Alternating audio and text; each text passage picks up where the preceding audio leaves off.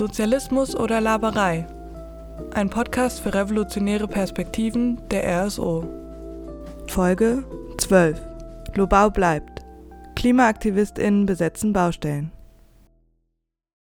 Hallo und herzlich willkommen zu einer neuen Folge Sozialismus oder Laberei. Heute in einer ganz neuen Zusammensetzung und ich würde jetzt sofort die Gäste vorstellen. Ich freue mich sehr, dass sie da sind. Und zwar, das sind Philly und Lena vom Jugendrat. Hallo. Hallo, vielen, vielen Dank für die Einladung. Ja, hallo, danke, dass wir da sein dürfen. Genau, wir möchten heute über die Lobau-Proteste, die Lobau-Besetzungen reden. Für alle, die den Begriff Lobau noch nie gehört haben, keine Sorge, es wird sich in diesem Podcast lösen, worum es da geht. Und vielleicht möchte ich einfach gleich da einsteigen und ihr zwei erzählt einfach mal, worum geht es bei diesen Lobau-Besetzungen, Lobau-Protesten? Genau, also ich glaube, ganz grundlegend kann man sagen, die Lobau ist einfach ein Naturschutzgebiet und es geht um einen der größten Proteste gegen genau diese oder um den Kampf um dieses Naturschutzgebiet, weil seit ungefähr 20 Jahren ist ein riesiges Straßenbauprojekt geplant und das besteht aus vier Teilen, nämlich dem Lubauer Tunnel, der Lubauer Autobahn, der Stadtstraße und der Spange. Das ist ein vierteiliges Projekt. Und unabhängig davon hat jedes davon die Umweltverträglichkeitsprüfung bestanden. Das heißt, ähm, unter Anführungszeichen umweltverträglich, zusammen auf gar keinen Fall. Und genau deswegen haben verschiedene Klimaakteurinnen ähm, in der Klimabewegung sich dazu entschlossen, an dem Tag von dem Baustellenstart quasi diese Baustellen zu besetzen und das zu verhindern. Vielleicht noch ganz kurz, die Lobau befindet sich in Wien ähm, und ist ein Erholungsgebiet äh, und wie gesagt eine spezielle Auenlandschaft, wo es eine große Artenvielfalt Vielfalt auch gibt und eben tatsächlich ein wichtiges Naturschutzgebiet ist. Noch kurz als Ergänzung. Und ähm, jetzt gibt es eben diese Projekte. Ähm, warum sind die so schädlich für die Lobau?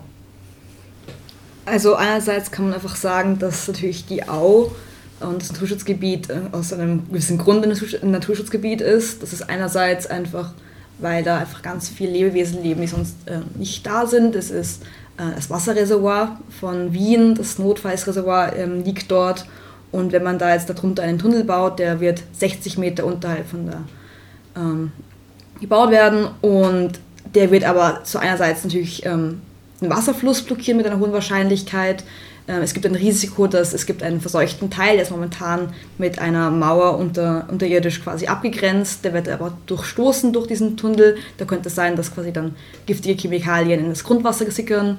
Und natürlich einfach wird ähm, dieser Lobautunnel, diese, diese Lobau-Autobahn den Verkehr einfach verstärken. Es wird zu mehr Verkehr kommen. Der Transitverkehr aus dem Osten wird ähm, durch diesen Tunnel und durch die Autobahn fahren und einfach durch zu mehr Emissionen kommen in, in Wien und rund um Wien. Und vielleicht zur Ergänzung, es geht ähm, bei diesem Straßenbauprojekt ja um eines der größten der Geschichte und es wird irgendwie zwischen 1,8 und 4,5 Milliarden Euro da rein investiert, in was das absolut sinnlos ist. Also wenn man sich Wien vorstellt, da gibt es einen ganz großen flächenmäßigen Bezirk, die Donaustadt, und das ist der am schnellsten wachsende Bezirk. Und die Stadt Wien hat einfach bis jetzt keinen Plan gehabt, wie man diesen Bezirk an die Stadt anbinden kann und hat dann überlegt, okay, bauen wir eben dieses riesige Bauprojekt in diese Stadtstraße. Ähm, damit gibt es ganz viele Probleme, nämlich eben gerade die schon genannt wurden, aber tatsächlich auch, dass es den Verkehr gar nicht entlasten wird. Also selbst von der ASFINAG, von dem Straßenbauunternehmen, das quasi vom Bund finanziert wird, gibt es Studien, dass diese Straße nicht zur Entlastung führt, sondern nur zu mehr Stau und Verkehr. Was heißt das? Das heißt de facto, dass die Menschen in der Donaustadt überhaupt nicht entlastet sind, sondern eher noch mehr mit dem Auto fahren müssen, weil der öffentliche Verkehr nicht ausgebaut wird. Und zusätzlich, dass sie alle auf ein Auto angewiesen sind. Und in Wien haben 47 Prozent der Haushalte einfach auch gar kein Auto. Das heißt, da geht es einfach auch um eine finanzielle Frage. Das heißt, wer kann sich das dann leisten? Also danke erstmal für diese Einführung, worum es da überhaupt geht bei diesem ganzen Projekt. Ähm, vielleicht, wir können ja auch später auch nochmal darauf zurückkommen, auf jeden Fall. Wer profitiert eigentlich auch von diesen ganzen Projekten und warum ist es so wichtig, sich dagegen zu stellen? Ähm, aber vielleicht wollte ich mal kurz erklären, wie diese Lobau-Proteste, diese Lobau-Besetzungen begonnen haben. Es sind jetzt fast zwei Monate und vielleicht wolltest du ein bisschen erklären, was ist seitdem passiert. Mhm. Also grundsätzlich ist ab dem 27. August wurde ein Camp errichtet in der Nähe der Baustellen wo bisher immer Aktivisten quasi auch ähm, sich irgendwie entspannen können, wenn sie von der Baustelle kommen, weil natürlich ein sehr großes Stresslevel ist, wenn man dort ist und äh, wo einfach die Base ist. Und eine Woche oder mehrere Tage danach wurden die ersten zwei Baustellen besetzt von Aktivisti, gleich bei der Tangente. Das ist dort, wo die Abfahrt sein wird äh, zur Stadtstraße. Und das sind quasi jetzt mehr oder weniger schon fast zwei äh, Monate, die dort ähm, die Aktivisten quasi die Stellung halten. Und eine Woche später wurde die dritte Baustelle, wo der Tunnel anfangen wird, ähm, in die Erde zu gehen, auch noch besetzt. Ähm, die ist auch gleich bei einer U2-Station, also einer U-Bahn-Station. Da sieht man vielleicht nochmal irgendwie, einfach wie ironisch das ist, dass da eine Stra Straße gebaut wird, gleich neben der ähm, U-Bahn. Und genau, grundsätzlich kann man sagen, dass ähm, die Baustellen von Aktivisten aus Organisationen ähm, besetzt werden, wie zum Beispiel Fridays for Future, der Jugendrat, Extinction Rebellion und System Change und Climate Change, aber auch von unabhängigen autonomen Bezugsgruppen und Einzelpersonen. Ähm, es gibt auch einfach sehr viel Support von den Anrainern, die einfach jeden Tag vorbeikommen. Ich kann mich erinnern, am ersten Tag war eine sehr schöne Geschichte. Es war äh, eine sehr stressige Nacht, weil wir nicht wussten, was passieren wird auf der Baustelle. Und in der Früh sind wir aufgewacht, es war kalt, leicht feucht. Und um 7 Uhr kam meine Mutter mit ihren drei Kindern vorbei und hat uns Kuchen gebracht und hat einfach uns gedankt, äh, wie glücklich sie darüber ist, dass wir das machen, was wir da machen. Und ich glaube, es hat uns einfach allen sehr viel Energie wiedergegeben. Und es gibt immer wieder diese Situationen, die einfach die Aktivisten dazu bringen, weiter dort die Stellung zu halten, auch wenn es jetzt kalt wird und nass wird und es immer wieder zu Reibereien kommt auch mit der Polizei. Kurze Zwischenfrage, wie kommt zu dem Begriff Aktivistie? Also Aktivisti ähm, hat sich ein bisschen eingebürgert äh, bei uns in, in der Besetzerszene, ähm, da es einfach ist, als Aktivistinnen und Aktivisten zu sagen und Aktivisti ist einfach so, nimmt einfach alle, sie bezieht alle mit ein, ähm, genau, das ist so. Okay, und wie organisieren sich jetzt die Besetzerinnen? Also es gibt, wie gesagt, das Basiscamp, das quasi ein völlig legales Camp ist, das eben auch so ähm, angemeldet und eingerichtet wurde, so eben genau, wie gesagt, als Basis für alle, die kommen wollen. Und dann gibt es eben die Besetzung an den verschiedenen Baustellen. Wie funktioniert der Austausch, wie funktioniert die Organisierung zwischen den Besetzerinnen, zwischen den Aktivisten? Ähm, genau, wie läuft das ab? Mhm ähm, sehr, sehr viel Plenum in erster Linie. Mm, also es gibt für jedes Grätzl an sich, also so Grätzl ist quasi so die Bezeichnung für die Baustellen, so haben wir das genannt, damit das möglichst, ähm, möglichst nett klingt auch. genau, in jedem von diesen Baustellen gibt es in der Früh und am Abend ein Plenum und im Camp auch. Es wird vor allem am Abend immer im großen Abendplenum zusammengetragen und im Morgenplenum eigentlich die Aufgaben verteilt und das bei allen drei Orten. Und sonst nachdem, man muss sich das vorstellen, die Distanzen dazwischen sind nicht so weit. Also von der Baustelle geht man, also von der ersten Baustelle geht man zu Fuß 10 Minuten zum Basiscamp und vom Basiscamp kann man dann 20 Minuten zu der anderen Baustelle gehen. Das heißt, mit Rädern ist man da ziemlich schnell und genau, also der Austausch ist auch da, weil gerade wenn wir auf Baustellen sind, wir haben es gerade schon gehört, die liegen neben großen Schnellstraßen und wir nennen sie liebevoll Sandkiste und Wüste, weil es einfach unfassbar staubig ist. Ähm, und da kann man sich ja vorstellen, wenn man da länger ist, ist es einfach extrem nervenaufreibend und anstrengend. Hm, also was ich so mitbekommen habe, und ich war auch selbst einmal vor Ort, ähm, dass ja auch eben verschiedene Workshops stattfinden, dass irgendwie unterschiedliche Gruppen, Organisationen, dass sich auch irgendwie nicht nur bei den Besetzungen beteiligen, aber quasi auch mal ein bisschen dieses ähm, Camp zu bespielen, so quasi auch inhaltlich sich mit den Themen auseinanderzusetzen. Ähm, was sind momentan so auch die Forderungen, die, die diskutiert werden? Also quasi in welche, welche Richtung wird das gehen? Es ist jetzt mal die Besetzung verlängert worden. Ich kann mich erinnern an ein Treffen, bevor das Ganze losgegangen ist und da war erstmal die Rede von, na gut, jetzt schauen wir mal ein, zwei Tage, ein paar Tage ähm, und warten mal ab, was die Reaktion ist. Und jetzt wurde ja eigentlich gesagt, dass mal für längere Zeit besetzt wird.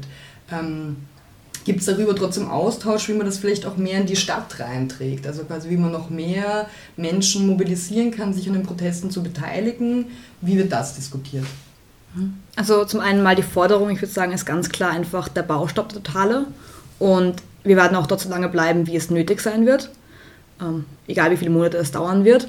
Und was ähm, das in die, die Diskussion in die Stadt hineintragen angeht, ähm, wurden Aktionen auch in der Stadt gemacht und zum Teil auch eben die Vorträge und Workshops, die es gibt, sind auch dafür da, dass Leute aus der Stadt eben hinausfahren, auch wenn es ein langer Weg ist.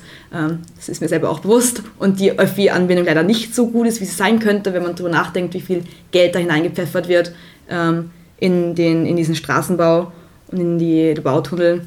Da könnte man eigentlich unglaublich viele Öffis einfach bauen und ausbauen. Aber grundsätzlich, genau, kommen trotzdem Leute vorbei, einfach aus der Stadt und ähm, schauen sich das erstmal an und, und sehen einfach mal. Und ich glaube, für viele ähm, ist es auch das erste Mal, dass sie auch selber sich engagieren und eben auch dort sind und auch mal eine Nacht übernachten.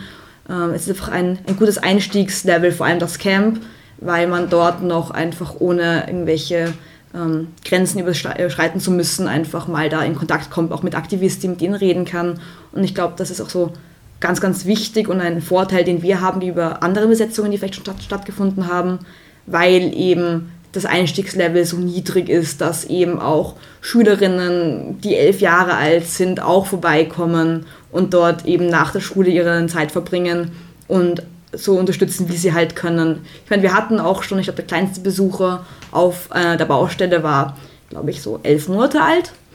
Aber das ist natürlich schon auch irgendwie ein anderes Risiko, aber genau mit diesen äh, Vorträgen und Workshops eben gibt es schon auch viele Menschen, die aus der Stadt extra deswegen reinkommen. Und wir haben auch immer wieder Besuch, hohen Besuch, ähm, Professoren, Uniprofessoren, die eben auch ähm, Vorträge halten und dadurch auch Studenten, die sonst vielleicht nicht kommen würden, ähm, zu bewegen, auch mal vorbeizuschauen.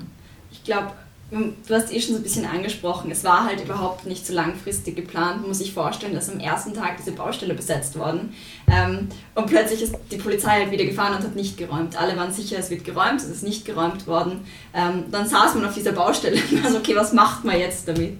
Und hat äh, sich dazu entschlossen, das zu besetzen. Und dann hat man eine Woche später gedacht, okay, wir haben keine Energie mehr, besetzen wir die nächste Baustelle und dann werden sie räumen. Das haben wir probiert. Sie haben nicht geräumt. Ähm, dementsprechend war das Energielevel nicht da und ich glaube, genau diese politische Diskussion, die du gerade angesprochen hast, auch um Forderungen über diesen Baustopp hinaus, das ist wirklich nicht einfach, weil viele, also gerade wenn so viele Organisationen zusammenarbeiten, die politisch auf ganz verschiedenen unterschiedlichen Ebenen arbeiten und stehen, muss man sich auf so einen kleinsten gemeinsamen Nenner fokussieren. Und es ist im Camp und generell einfach ganz viel Orga-Erhaltung und das ist, glaube ich, so Selbstkritik, die ich gern üben würde. Viel zu wenig politische Diskussion und viel zu wenig Energie und Raum dafür auch da. Aber ich glaube, da würden wir uns sehr freuen, wenn äh, Leute sich da einbringen. Vielleicht ähm, wollen wir eklig zu dem Punkt kommen, eben es wurde nicht geräumt bis jetzt. Jetzt kann man sich fragen, warum ist es nicht so? Vielleicht, weil dieses Projekt eh eben völlig sinnlos ist und deswegen es auch nicht so dringend ist, das jetzt irgendwie weiter zu voll, also erstmal irgendwie ähm, zu realisieren. Trotzdem ist es ja so, dass eigentlich fast alle Parteien ähm, an diesem Projekt festhalten. Jetzt kann man sich fragen, oder das würde ich euch gern fragen, welche Akteurinnen stehen hinter diesem Projekt? Warum ist es trotzdem so ein Projekt, an dem so festgehalten wird, insbesondere zum Beispiel ja auch eben von der Stadt Wien und der sozialdemokratischen Führung. Ähm, ja, was, was steht dahinter, dass dieses Projekt einfach trotzdem auf Teufel komm raus, auch wenn jetzt erstmal nicht ähm, weitergebaut wird ähm, und nicht geräumt wird, trotzdem realisiert werden soll? Genau, also ich glaube, also einerseits haltet man dran halt einfach lang fest. Und das ist schon so ein, das ist so dieser erste, das erste Argument von, ja, aber das ist jetzt schon 20 Jahre geplant, jetzt machen wir es auch. Und dann, wenn man sich anschaut, gerade die Sozialdemokratie in Österreich machen halt massiv Klientelpolitik. Und was ist das? Das sind ähm, die Betonpartei und die Menschen, die wollen, dass alte Menschen Auto fahren können. Und ich glaube, da geht schon ganz viel darum, dass man quasi sagt, wir stehen hinter den Leuten, die uns wählen, auch wenn das vollkommener Blödsinn ist, aber das ist so ein Missverständnis, glaube ich. Und dann ist es aber ja auch auf Bundesebene. Also es ist einerseits die Stadtebene, mit der wir gerade konkret kämpfen. Ähm, und dann aber eben auf anderer Ebene ist es tatsächlich die Regierung und das sind, die ist die Grüne Partei und die ÖVP und da muss man schon sagen, also die Grünen haben einerseits in der Stadtregierung selber, wie sie dort waren, jahrelang dafür lobbyiert und gleichzeitig dagegen demonstriert. Das ist so typisch grünen Ding. Wir beschließen was und machen dann gleichzeitig die Oppositionsarbeit dagegen auch, weil wir unsere Basis überhaupt nicht unter Kontrolle haben. Ähm, das finde ich immer recht ironisch und dann sich das groß auf die Fahnen schreiben zu wollen. Und auf der anderen Seite die ÖVP und natürlich, da geht es auf jeden Fall in erster Linie um Kapitalinteressen und darum, dass die Autolobby verdient. Und ich habe es vorher ganz am Anfang eh schon kurz angesprochen. Die Donaustadt, das sind einfach unfassbar viele Menschen, die auch zuziehen. Und man zwingt die tatsächlich, sich ein Auto zuzulegen und damit zu kaufen. Und das zwingt die Menschen dazu, dass sie eigentlich die Freiheit nicht haben.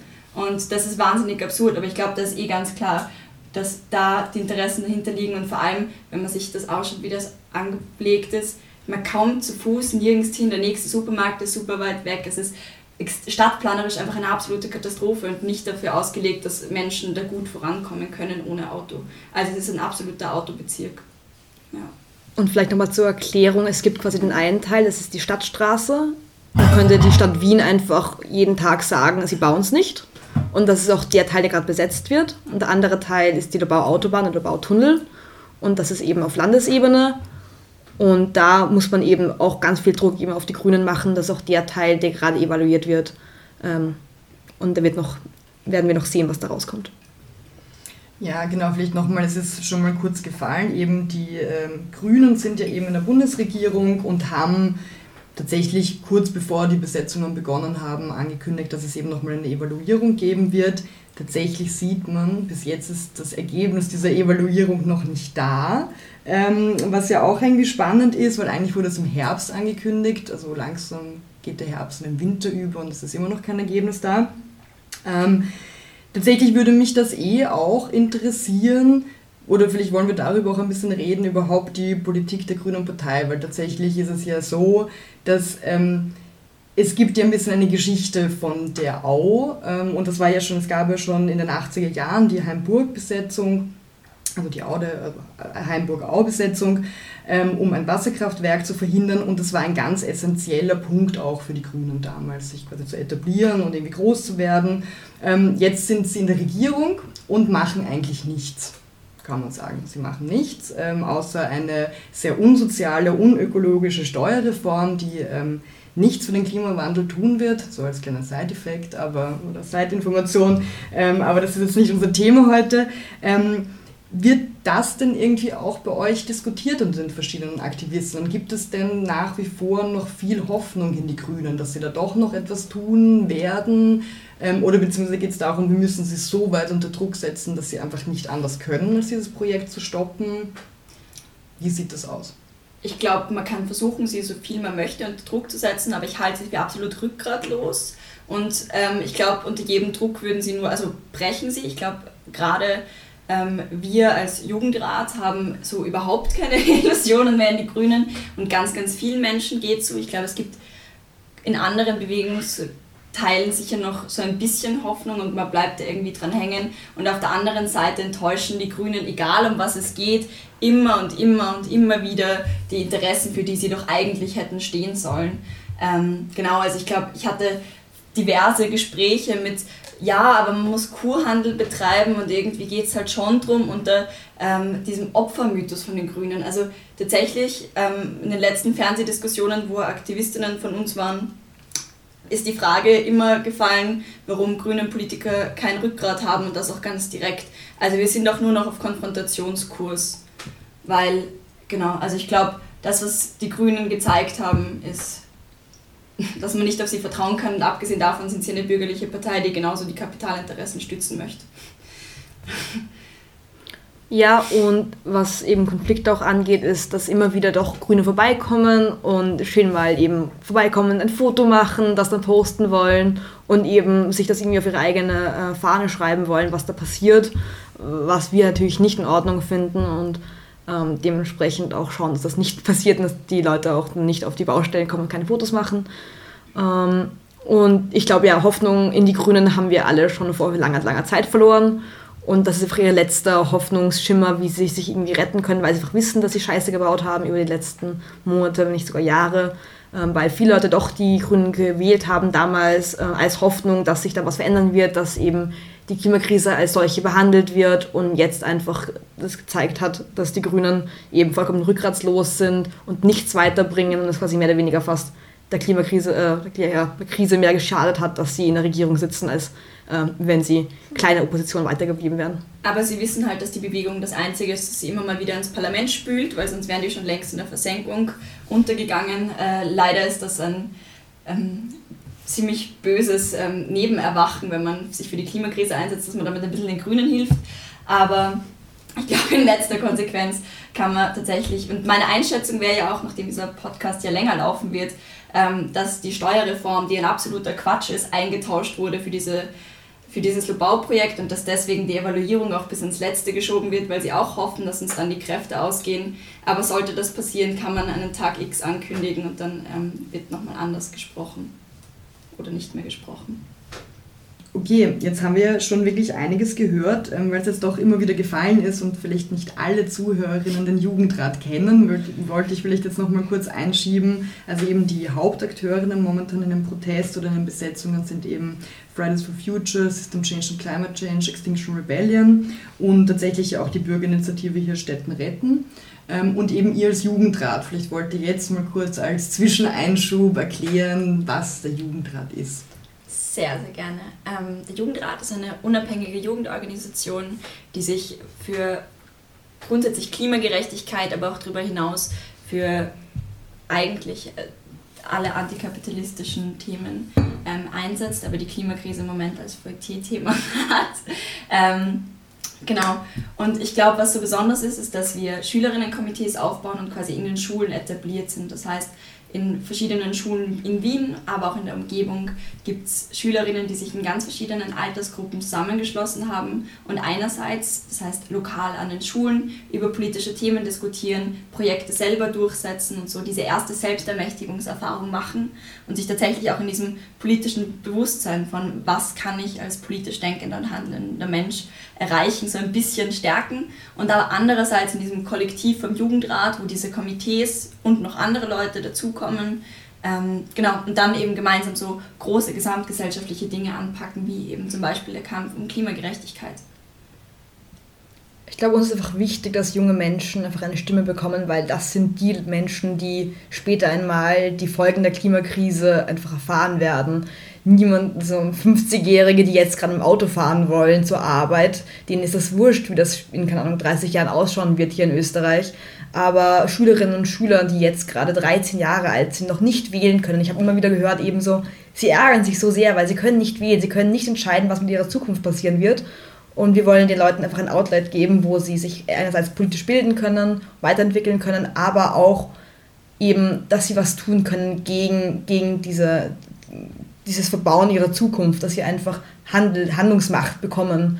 Und äh, dafür sind wir auch da einfach. Ich glaube, was recht spannend ist, dass unsere Entstehungsgeschichte aus Fridays for Future kommt und wir quasi aus dieser Bewegung kommen und jetzt als Organisation über diese Demonstrationscharakter hinaus tatsächlich einfach politische Bildung machen und einfach ein Umfeld anbieten, wo junge Menschen sich auch organisieren können. Und genau, ich glaube, das ist ganz, ganz wichtig für uns. Genau, vielleicht möchte ich da gleich einhaken, um auch wieder auf die Proteste zurückzukommen. Ähm, ihr sagt ja auch selbst, es ist euch wichtig, im Jugendrat über antikapitalistische Themen zu reden. Jetzt kann man sagen, so wichtig es ist, dass dieser Bau verhindert wird, ähm, das wird jetzt den Kapitalismus nicht stürzen. Das ist halt quasi eine Etappe, es ist ein sehr wichtiger Protest.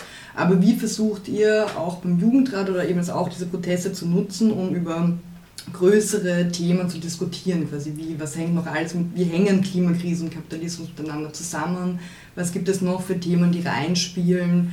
Genau, vielleicht wollt ihr darüber einfach noch ein bisschen was erzählen. Voll. Ich glaube, also einerseits muss man schon sagen, dass solche Proteste, und das ist ja tatsächlich jetzt für uns eines der größten Dinge, die wir je gemacht haben, so eine mehrere Monate lange Besetzung, mit der niemand gerechnet hat, ist schon tatsächlich der konkrete Kampf um was. Und ich glaube, erst dann, wenn man versteht, dass man tatsächlich auch was gewinnen kann, dann nimmt man sich politisch auch wieder ernster. Und ich glaube, das ist schon ein ganz, ganz wichtiges Vehikel davon, dass wir sehen müssen, dass wir, und ich glaube, die Linke hat es verdammt notwendig zu gewinnen irgendwo mal, ähm, damit wir uns selbst auch wieder glauben können, dass wir diesen antikapitalistischen Kampf ehrlich und vehement vertreten können. Und von diesem Protest ausgehend, muss man ja sagen, ich habe es eben gerade vorhin ganz, schon ganz kurz angesprochen, es geht ja tatsächlich um den Kampf um Mobilität Und was ist der Kampf um Mobilität noch? Kampf um Freiheit für alle Menschen, wie sie sich bewegen können, worauf sie angewiesen sind und vor allem, wer auch ihr Leben mitbestimmt. Das heißt, es geht bei diesem konkreten Bauprojekt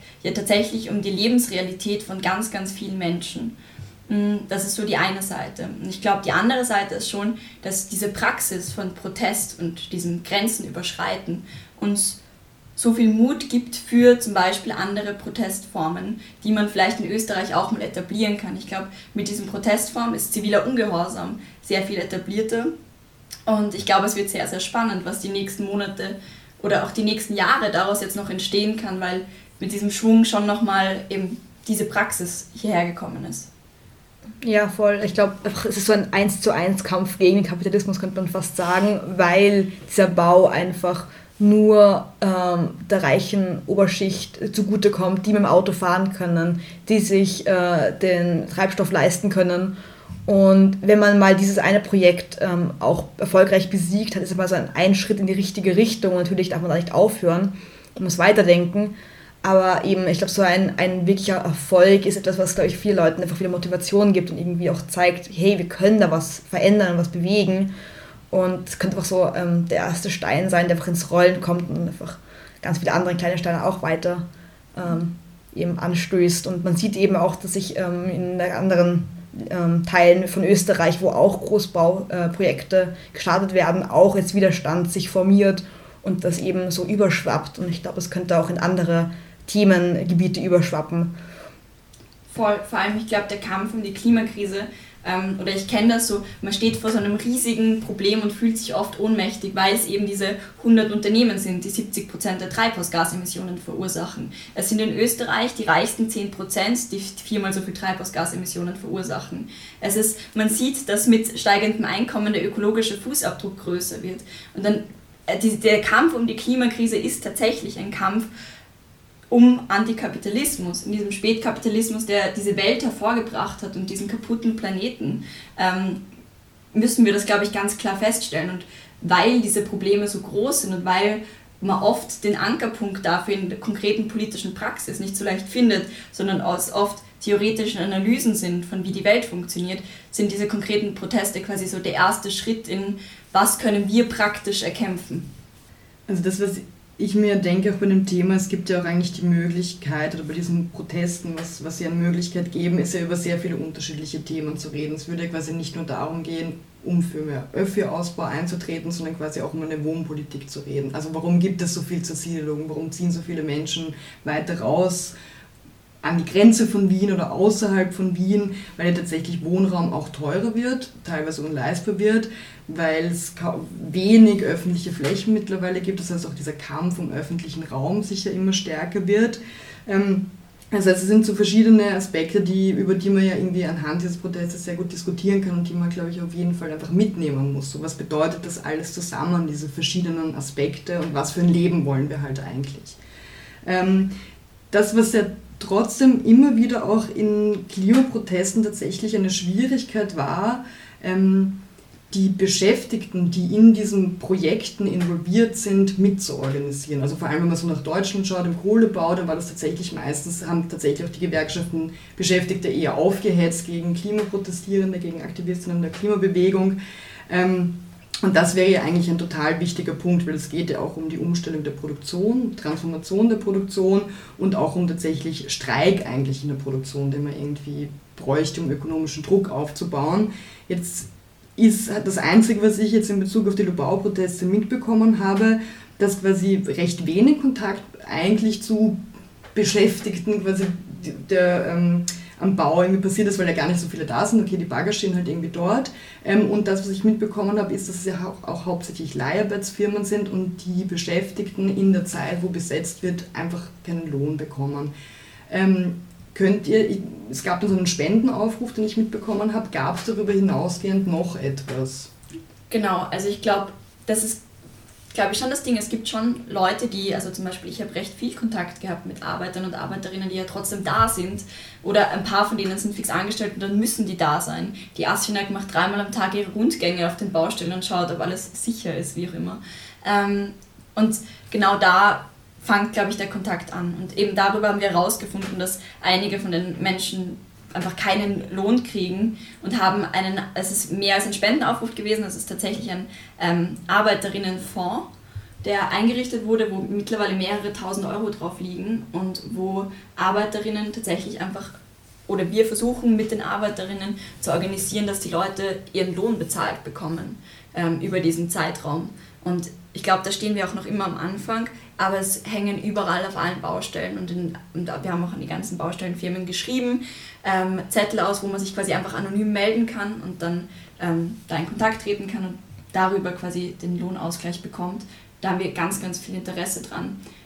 Das Problem ist eh klar, prekär beschäftigt und die Leute haben wahnsinnig, wahnsinnig, wahnsinnig viel Angst, darüber zu sprechen. Das heißt, es ist einfach auch ein, und ich glaube, wenn wir noch mehrere Monate da sind, wird das leichter, aber ein monatelanges Aufbauen von Vertrauen, ähm, dass wir sie weder verraten, noch dass wir das irgendwie politisch ausschlachten, sondern es ist gerade wirklich diese Phase von ähm, Vertrauensaufbau und das ist auch sehr schön und ich hoffe, dass das weitergeht und dass das vor allem über den Winter sich stärkt und ich glaube eben, es hat extrem viel Potenzial, ähm, Arbeiterinnen auch zu organisieren. Gut, dann hoffen wir mal, falls der Bau dann doch wieder weitergeht, dass es vielleicht unter den Kolleginnen, die ihr schon kennengelernt habt, gemeinsam mit den Klimaaktivisten und Streiks geben wird. Das mhm. wäre natürlich äh, optimal. Ähm, genau, vielleicht ähm, noch also einfach so ganz persönlich, was waren für euch bis jetzt so Highlights in dieser, in diesem, in dieser Protestphase? So, was waren irgendwie so besonders coole, schöne, spannende, aufregende Momente, die ihr vielleicht noch mit uns teilen wollt? Ich glaube, der erste war mal, als wir bei der ersten Besetzung gesessen sind und einfach man sich so umgeschaut hat und einfach so viele Menschen gesehen hat, die einfach sehr entschlossen waren, dieses Projekt aufzuhalten, in jeder Altersklasse, wirklich von eben 13 bis 50. Einfach saßen da alle in der Kälte in der Früh um 5 Uhr und äh, es war einfach diese Entschlossenheit von allen Leuten da, auch die Solidarität. Und das gibt einem schon noch sehr viel mehr Energie, weil man gleich immer wieder so ähm, vor sich hinkämpft, irgendwie mit seinen paar Leuten, die man hat und irgendwie manchmal so ein bisschen das Ziel aus den Augen verliert und irgendwie auch sieht oder vergisst zu sehen, wie, wie groß diese Bewegung eigentlich ist. Und das hat einfach, glaube ich, auch mir persönlich sehr viel Kraft gegeben und auch sehr viel Motivation und auch Hoffnung. Und dann zum anderen natürlich die Kontakte mit den Anrainern, die einfach echt schön sind, wo man einfach sieht, weil man kämpft ja für diese Leute auf diesen Baustellen. Und wenn diese Leute dann auch herkommen und sich mit einem unterhalten und eben erzählen, so ja, äh, sie fanden das auch nie gut, aber sie wussten nichts davon oder sie wussten nicht, wie schlimm das ist, aber jetzt wissen sie es und sie finden das ganz toll und ob sie uns irgendwie unterstützen können und das gibt einem einfach sehr viel Kraft und Motivation, einfach weiterzumachen, auch wenn es eben dann kalt und nass und einfach grauslich ist da draußen. Ähm, also ich würde sagen, das sind einfach so Momente, ähm, die einem einfach wieder Motivation geben.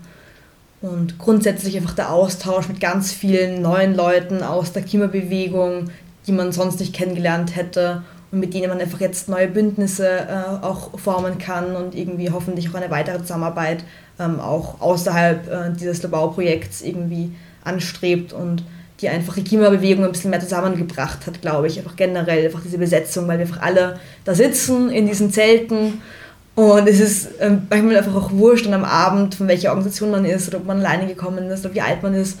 Weil einfach am Ende sind wir einfach alle fertig am Abend und wollen schlafen gehen, es ist kalt. Und man kauert sich dann äh, zum Lagerfeuer und ich glaube, es gibt einfach so ein, ein, ein Gemeinsamkeitsgefühl, ähm, das einfach ganz selten ist. Mhm. Ich glaube, das ist gerade sehr, sehr schön beschrieben. Ich glaube, für mich war es tatsächlich ähm, das dritte Mal, wie eine Baustelle besetzt wurde. Und das war ja innerhalb von einer Woche. Das heißt, also jede, jeden Tag fast um vier in der Früh aufgestanden, um in eine Aktion zu gehen. Und dieser Adrenalinpegel, der einfach nie abfällt. Und dann ähm, ist man schon extrem müde und denkt sich, jetzt räumst den Schaß doch einfach. Und dann sitzt man um sieben am Abend auf diesem Bagger und sieht die Sonne untergehen und denkt sich, na gut, dann gewinnen wir das jetzt. Dann werden das Monate, die extrem anstrengend sind. Und ja, ich hatte, ich hatte da, glaube ich, echt so meinen schönsten Moment auf einem Bagger, wie ich mir gedacht habe, okay, dann ist das halt jetzt der Kampf, den wir gewinnen müssen. und nicht einfach nur ein Protest, den man mal so macht. Es ist keine Soli-Erklärung und es ist tatsächlich der konkrete Kampf um was. Und ich glaube, so dieses Bewusstsein zu haben, ähm, ja, das war es auf jeden Fall. Ja, und wie geht es jetzt weiter? Es wird weiter besetzt. Ja, es wird weiter besetzt. Ähm, es wird kälter, deswegen sind auf den Baustellen mittlerweile dreistöckige Tiny-Häuser gebaut, die abgedichtet sind und geheizt werden, wo Leute wohnen. Ähm, das haben tatsächlich einfach auch einige Menschen, die fix Bestand sind, ähm, ihren Job aufgegeben, die Uni geschmissen, ihre Wohnung abgemeldet und wohnen jetzt dort. das ist so die Ernsthaftigkeit, mit der man das, glaube ich, auch sehen muss. Und Genau, also ich glaube, die nächsten Monate wird das auf jeden Fall so weitergehen und das wird nochmal auf jeden Fall eine Dynamik aufnehmen, weil am 26. und 27. November ist ähm, SPÖ-Parteitag, wo ähm, auch die Jugendorganisationen von der SPÖ einbringen werden, dass sie gegen diesen Lobautunnel sind. Ich glaube, das wird nochmal ein spannender politischer Moment und dann in letzter Konsequenz auf jeden Fall auch ähm, die Evaluierung und was Ende Dezember passiert. Hm, vielleicht, also für all jene Menschen, für die es vielleicht trotzdem nicht so einfach ist, ähm, tatsächlich mitzubesetzen? Was, was sagt ihr, wie man trotzdem diesen Protest unterstützen kann? Was kann man dazu beitragen, wenn man tatsächlich aus unterschiedlichen Gründen, ist es ja trotzdem nicht so einfach und auch wenn man einen Job aufgeben könnte und Uni schmeißen könnte oder Ausbildung oder was auch immer, ich glaube für viele ist es trotzdem einfach nicht machbar. Ähm, was können diese Menschen beitragen, um diesen Protest zu unterstützen? Ich glaube auch den Protest weitertragen ist einfach eine ganz große Sache, einfach in die öffentliche Diskussion stellen, einfach das ganze Thema nochmal einfach so in die Öffentlichkeit zu bringen, dass Leute darüber reden. Ich glaube, das ist ganz, ganz wichtig, ähm, einfach weil das viele Leute zum Denken an, anregt und eben wir haben auch gesehen, dass viele Menschen am Anfang nicht wissen, wie schädlich dieses, ähm, dieses Projekt überhaupt ist und dann kommst du mit Menschen ins Gespräch und dann verstehen sie es und dann stehen sie voll dahinter und ich glaube, das kann man nicht nur hier in Österreich oder in Wien machen, sondern das ist einfach überall wichtig. Und es ist ja nicht nur dieses eine äh, Projekt, das da gerade eben gestoppt wird, sondern es gibt diese Projekte auch überall, auch in Deutschland. Ähm, und diese Projekte und diese eben diese Protestbewegung dagegen müssen sich auch irgendwie verständigen und connecten und da einfach gemeinsam dagegen ankämpfen. Also ich glaube eben, dass man das weiterträgt und in die Öffentlichkeit trägt, ist mal ein großer Punkt. Und natürlich ähm, sind, wenn es irgendwie gerade finanziell möglich ist, sind ähm, Geldspenden oder auch ähm, Materialspenden immer irgendwie willkommen, vor allem jetzt, wo es kalt wird. Das ähm, Winterfest machen geht leider nicht nur mit ähm, geschenkten Sachen, da muss man Sachen, manche Sachen auch kaufen, äh, wenn eben die Aktivisten nicht erfrieren sollen. Und da einfach auch jeder warmer Schlafsack oder sowas hilft einfach und ähm, alle freuen sich drüber, wenn man sowas mal wieder bekommt. Voll. Und vielleicht, um das noch zu ergänzen, was kann man noch machen? Es gibt tatsächlich sogar schon jetzt einen Google Maps Eintrag von ähm, dieser Besetzung und ähm, dem Camp und wir haben so in der Stadt oder in ganz vielen Städten Protestschilder aufgehängt mit Protestcamp in wie und wie viel Kilometer. Und wer das machen mag, kann einfach ein Schild machen und das irgendwo bei sich in der Stadt aufhängen, irgendwo, ähm, genau, und im coolsten Fall noch ein Bild machen und es einfach uns schicken. Dann werden wir das reposten. Okay. Na gut, dann an alle da draußen, entweder besetzt oder unterstützt irgendwie anders. Ähm, ja, wollt ihr noch irgendwie Schlussworte ähm, oder habt ihr noch Schlussworte für uns oder irgendwelche konkreten Ankündigungen, vielleicht noch für die nächsten Tage, aber ja, ganz wie ihr wollt. Vielleicht noch der eine Zusatz, dass eben auch wenn der SPÖ-Parteitag ist, es auch Aktionen geben wird in Wien äh, zur Zulobau. Also wenn man da dann spontan mal in Wien sein sollte, kann man sich da auch gerne anschließen. Das vielleicht noch so als Nebensatz. Genau. Und ich glaube, wichtig ist, dass die Proteste weitergehen, dass wir das alle gemeinsam beobachten werden und dabei sein werden. Und ich hoffe, dass das manchen Menschen ein bisschen Mut gibt und ein bisschen, also gerade in Österreich, wo das so gar keine Kultur hat. Ja, dann ähm, würde ich sagen, vielen Dank, ähm, dass ihr euch die Zeit genommen habt, ähm, obwohl ihr so viel zu tun habt äh, und so viel ähm, zu erledigen ist und zu machen ist. Und ähm, hat mich auf jeden Fall sehr gefreut. Wir werden uns bald wiedersehen. Und ja, an euch da draußen, ich hoffe, ihr hattet Freude. Ich hoffe, ihr habt ein bisschen einen besseren Eindruck bekommen von diesen Protesten, von diesen Besetzungen. Schreibt uns, ähm, lasst uns Kritik, Kommentare, was auch immer da. Wir freuen uns immer darüber. Und bis zum nächsten Mal. Tschüss. Ciao. Für mehr und aktuelle Infos schaut vorbei auf lobaubleibt.at, klein und alles in einem Wort Da findet ihr auch den Telegram-Kanal und auf derjugendrat.at auch klein und alles in einem Wort.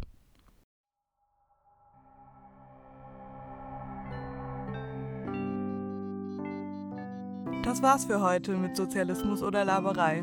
Für mehr Infos zu uns geht auf sozialismus.net für Österreich und sozialismus.click für Deutschland und folgt uns auf Facebook oder Instagram.